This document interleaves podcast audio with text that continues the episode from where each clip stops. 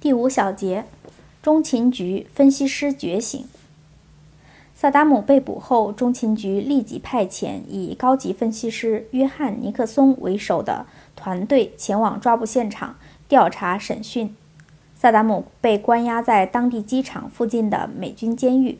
尼克松等人此行目的之一是证实萨达姆是否是替身。二零一六年十二月二十七日，萨达姆被绞死十周年之际。尼克松出版了《提审总统：审讯萨达姆·侯赛因》一书，介绍他审讯萨达姆的八周经历和感受。尼克松在首页说，他按规定将此著作预先交中情局出版物审查委员会审查，但多处重要段落、句子和单词被委员会抹黑，他对此表示遗憾。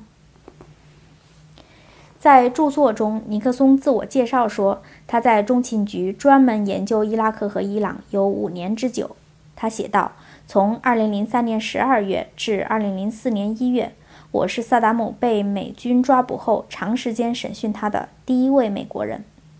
在审讯开始时，我以为自己了解萨达姆，但是在随后的几周，我了解到美国对萨达姆及其作用有很大的误解。”萨达姆是席卷伊斯兰世界极端潮流的坚决反对者，这个潮流中包括逊尼派极端主义。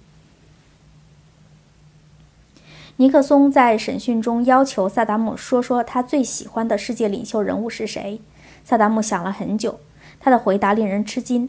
他说他崇拜戴高乐、列宁、毛泽东和乔治华盛顿，他们都是政治制度的奠基人。我们又回到伟大领袖的主题，萨达姆补充道：“还有铁托和尼赫鲁。”尼克松说：“萨达姆很健谈，特别喜欢谈自己和伊拉克历史。他确实有幽默感，思路敏捷，也不怕死。但谈及女儿时流过泪，涉及伊拉克苦难的话题时，他愤怒异常。他说：‘伊拉克没有大规模杀伤性武器。’”与基地组织和911事件无关。萨达姆甚至觉得911事件发生后，伊拉克和美国联手反击伊斯兰激进组织的可能性增加了。作为中情局高级分析师，尼克松不赞成小布什除掉萨达姆，因为2003年萨达姆忙于写小说，已经不再管理政务了。尼克松写道：“在审讯过程中，萨达姆坚持认为自己仍然是国家元首，并将自己称作总统。”在谈到与布什父子的关系时，萨达姆驳斥1993年老布什访问科威特时，伊拉克曾企图暗杀他的一个谣言。当时老布什已经下台。尼克松写道：“萨达姆说自己不把他视作敌手。萨达姆从未明白这个传说中的阴谋是乔治·沃克布什想把他赶下台的主要原因之一。”尼克松问萨达姆为什么坚持六年后，终于在1995年接受石油换食品计划。萨达姆怒火中烧，说：“我们是一个有军队、有小学、有大学和有学院的国家。我们知道伊拉克大部分石油都去了美国，大多数美国炼油厂是为炼制伊拉克石油而设计的。美国获得了我们的石油，却提出了石油换食品计划。”如果美国人关心伊拉克人民，他们就应该取消制裁。二零零八年二月四日，尼克松前往白宫向小布什汇报他调查审讯萨达姆的成果。他和他的团队走进白宫总统办公室，小布什、切尼等都坐在靠背椅等候。在座的还有中情局分析师和其他有关人士。尼克松落座后，小布什发话。随便聊聊，把你们得到的告诉我。布什盯着尼克松问：“你们当中哪一个是首先审讯萨达姆的？”尼克松按照事先准备的书面报告开始汇报。尼克松写道：“布什想了解萨达姆为何拒绝2003年3月17日我们提出让他离开伊拉克的建议。”对此，尼克松回答：“萨达姆认为只有待在伊拉克，他才安全。”小布什又问。萨达姆是否知道他将被处决？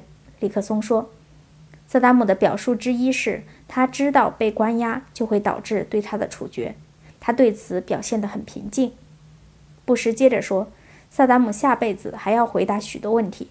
尼克松写道：“汇报会结束后，当我要离开时，他微笑着对我说：‘你保证萨达姆没有说他把炭疽杆菌放在什么地方？’他这一提问引起人们大笑。我回答说。”萨达姆没有炭疽杆菌，况且如果有，总统会第一个知道。